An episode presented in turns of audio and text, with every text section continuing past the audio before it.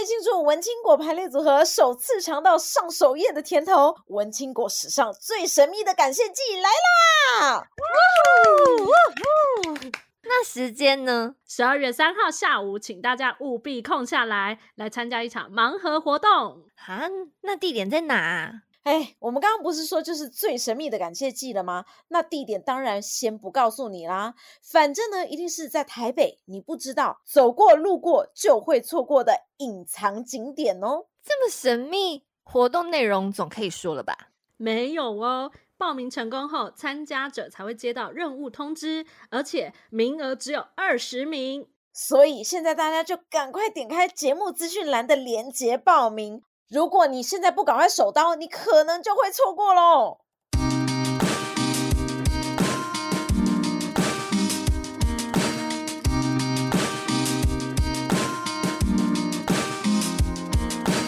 嗨，大家好，我们是文青果排列组合，我是 Echo，我是贝果。那这个节目呢，就是希望可以利用短短的时间，让大家轻松的学品牌。我们今天呢，想要跟大家讨论的主题是什么呢？我们在节目播出之后的一周，我们就马上要迎来了我们的大选，所以呢，我们就想要来讨论一下，因为今年大家都说选战比较比较冷，我们想要跟大家来讨论一下，今年的九合一大选到底在行销上面有没有什么值得拿出来讨论的地方。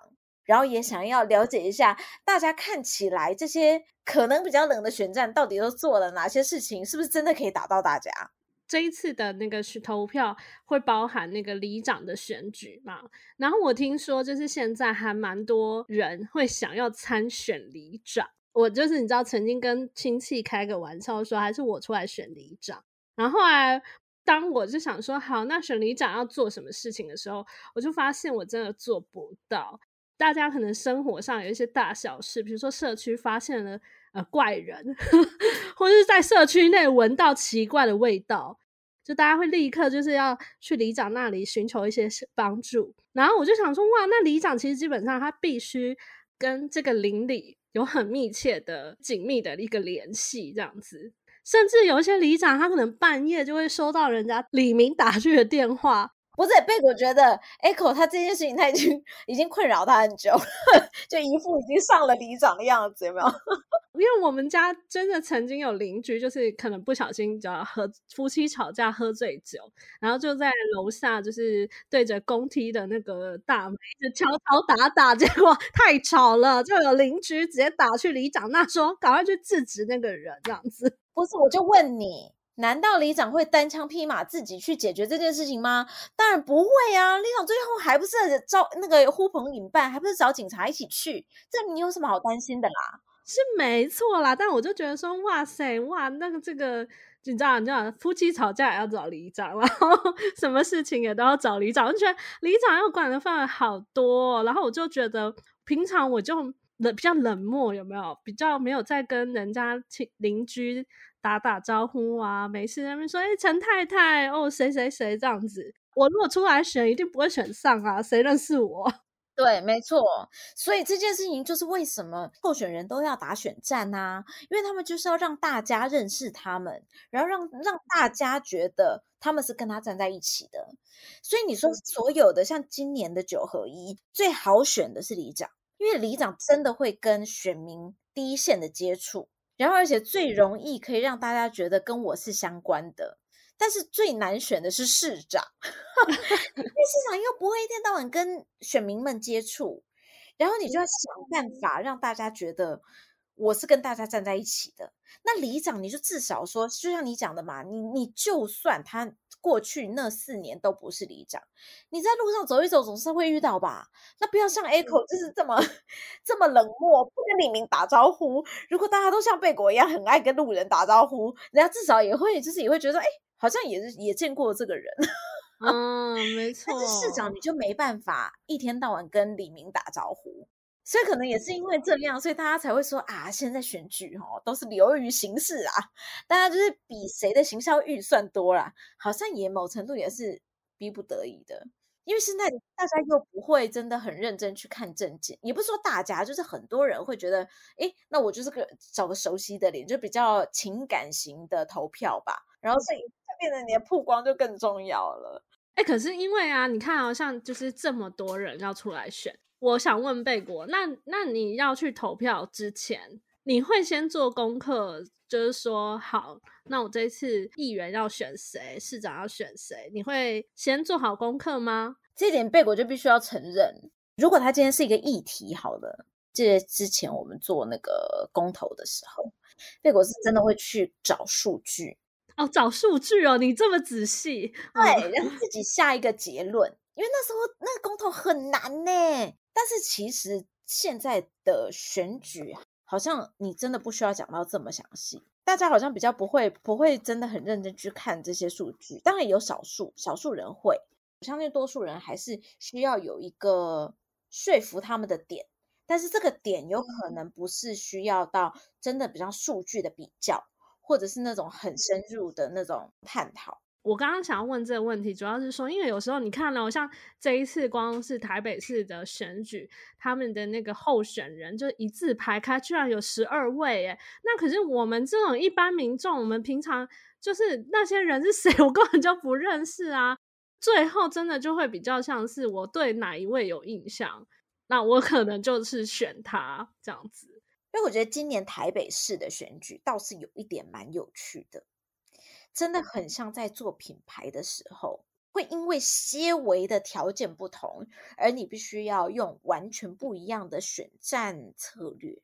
因为那一天逛书店的时候，刚好就有发现，哎，我们的市长候选人们好像几乎像台北市、新北市或什么高雄、台南。他们好像会出书诶，然后就会书店还蛮厉害，就是他有把一些候选人的书集中在某一个地方这样子。然后我甚至还发现有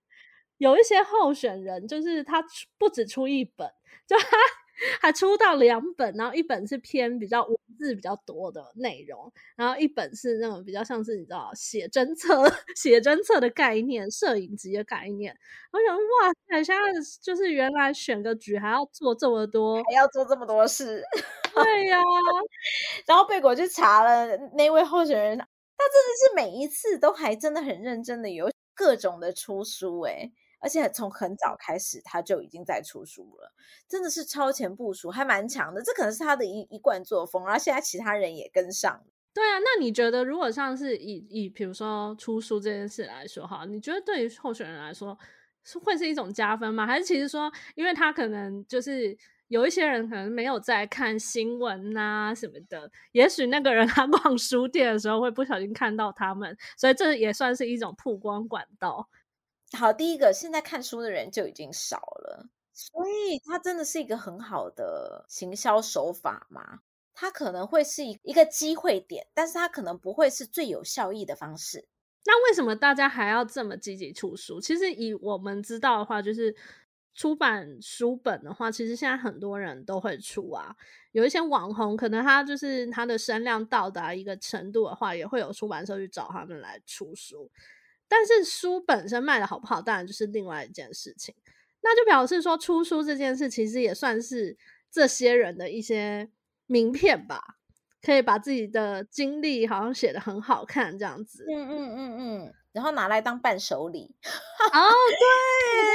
对。因为我觉得出书最成功的是谁呢？就是出书最成功的政治人物。老实说，贝果觉得是奥巴马。其实奥巴马贝，我觉得他就是一个很作秀型的政治人物，然后他是非常会行销自己的人，所以呢，当他已经把他的他的名声还有他的形象垫到一定的程度之后，他就真的比较像是名人，他可以从这些书里面让大家有一种一窥幕后的感觉，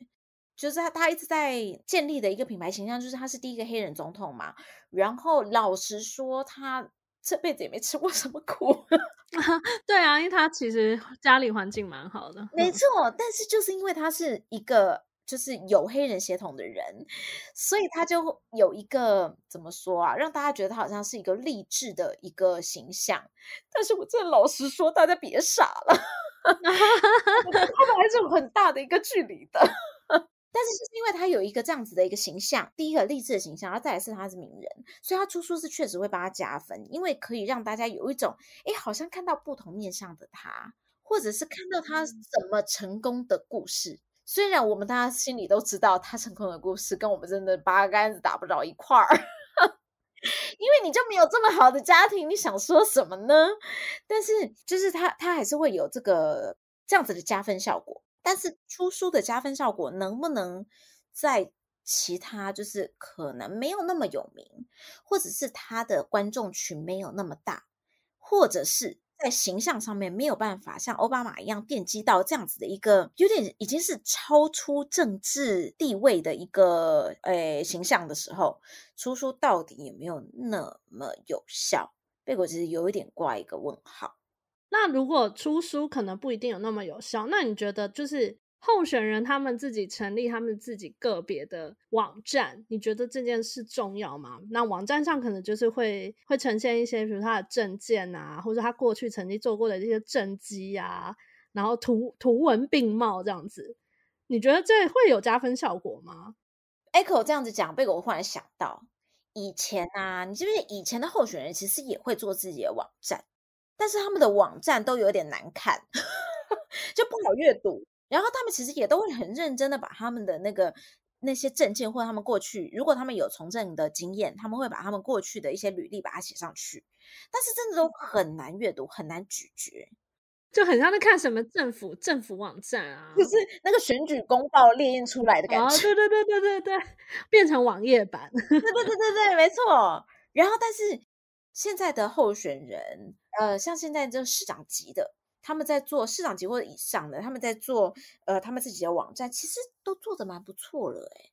就是他有考虑到 UI UX，对不对？至少那个啦，光是那个美工设计，就跟以前相比的话，就会觉得哎，现在的比较好看，比较活泼，是真的有找人来好好设计这个网页这样子。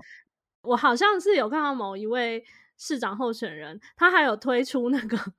赖贴图，它很缤纷，就是它的东西缤纷到，就是还有还有做赖贴图啊，然后甚至可能现在年轻人比较多人用那个 TikTok 有没有？它就有连接到它的一些社群，然后我就看，哎。大部分人基本都会有 FB、IG 之类的，没想到那位候选人他还有 TikTok，哇塞，这个很强！而且 Echo 有讲说，那个那个候选人他的抖音还是真的是有自己的主题的，他不是只是在讲他自己有多厉害，他是有一个教学的，对不对？对对，比较比较偏一些语言教学的部分，就还蛮妙的。对，这个这个贝果就觉得很棒。虽然就是他用的抖音是有一点，你有点不太确定啦，因为大家毕竟都会在说啊，毕竟还是中国的系统什么的。但是，但是他有想到说他要开一个这样子的平台，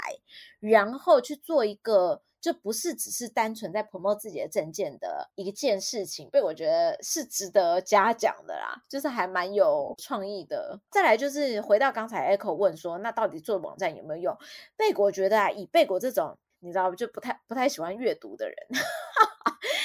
我就觉得有人可以帮我把他的证件，然后好好的整理出来，整理成可阅读的样子，其实是确实是有帮助的。我就不用自己在那边搜寻半天啦，然后我就可以先快速的先了解一个人，或是说，比如说像你刚刚前面讲到了，因为你可能对有一些候选人是不那么熟悉嘛，那如果你一搜寻他的名字，然后他的这个个人网站就立刻跳出来的话，你就可以不用在茫茫的网路海大海里面，就是自己去找一些数据啊，或是他曾经做过的政绩啊之类的，相对方便啦。而且就是从品牌来说啊，所以我就觉得，因为每次贝果都会跟所有的品牌客户说，就是你们一定要做一个自己的网站。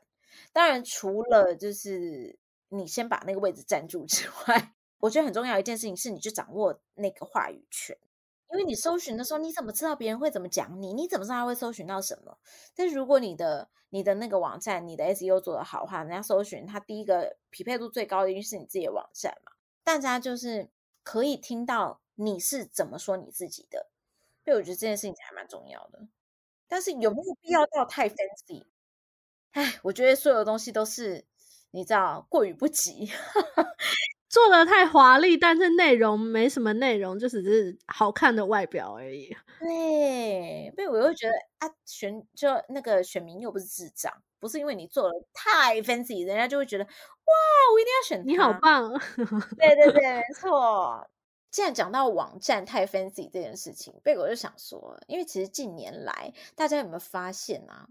我们在做选举的时候，大家的行销真的是越来越五花八门，投注的预算真的很惊人。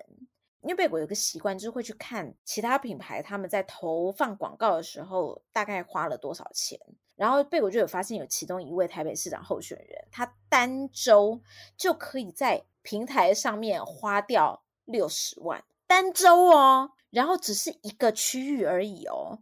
然后贝果就觉得真的需要做到这样吗？你觉得这个钱花的有点太多了吗？对，我觉得这就是真的花了太多，然后多到被我会觉得是不是有更好的用途去使用它？哦，然后我们现在在行销这件事情上面，是不是观念有一点有一点需要修正？不知道哎、因为被我自己就会在想说，之前被我有看到另外一个朋友分享，因为他自己也算是某一个圈的，也算是名人。这个市的一个候选人邀请他去演讲，但是这个市的候选人在从头到尾都没有出现，也没有要求要在台上说话。然后他只有看到他开始演讲了之后，在下面一阵黑麻麻的地方。那个候选人就默默的走了进来，然后坐了下来听。然后呢，听完了之后，他也没有致辞，也没有跟他互动，就默默的又离开场了。最后就是他的幕僚就上台结了个语，说：“哦，那我希望就是呃这次的这个演讲可以帮大家呃做到一个科普的效果，然后希望未来在在我们的这个市里面，我们可以有就是在这个领域，我们可以有更多的知识的扩展，这样子就是很简单，这种比较也不是真的很宣传，但是我反而会因为这样，我可能就会觉得这个品牌，也就是这个候选人对我来说会是大加分。”嗯，可是这种比较低调的例子，会不会就是因为一般的选民不会看到，就也说不上是对他来说，就是有没有在其他选民心目中对他留下印象？可是，没有我觉得，就是品牌这种事情真的是骗不了人呢。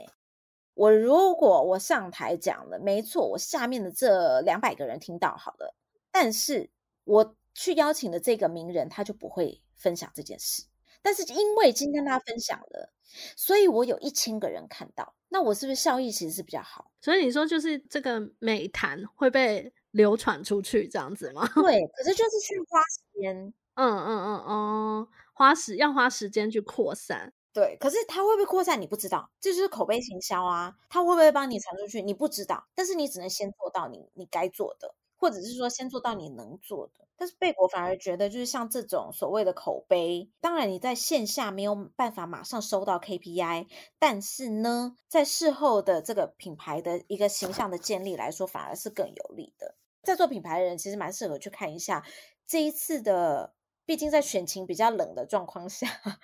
每一个候选人他们是用什么方式去营造自己的形象，或者是说就是去怎么样去抓到那个注意力。全台湾有这么多候选人，每一个人的风格都有点不太一样。这一次贝果反而觉得，或许大家是比较可以去观察一下每一个人他们的风格是什么，然后什么是你可能会比较喜欢的风格，然后也可以参考一下，在你在做品牌的时候，到底是属于那种比较嘻花，然后需要常常扫街拜票，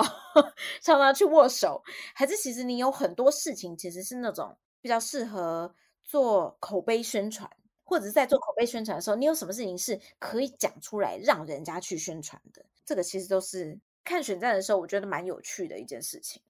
选举这件事情的话，就是 Echo 也都觉得，就是有时候选情打得很热烈，有没有？就会让人觉得就然后啊，就是好像你看起来都会是很像是在作秀。其实有一些这些行为，可能搞不好其实是背后其实都是有做过分析的。贝果不知道你们知不知道，就是呃以前啊，我不晓得现在还有没有，但是以前我们会有所谓的选举观察家，或者说选举观察员，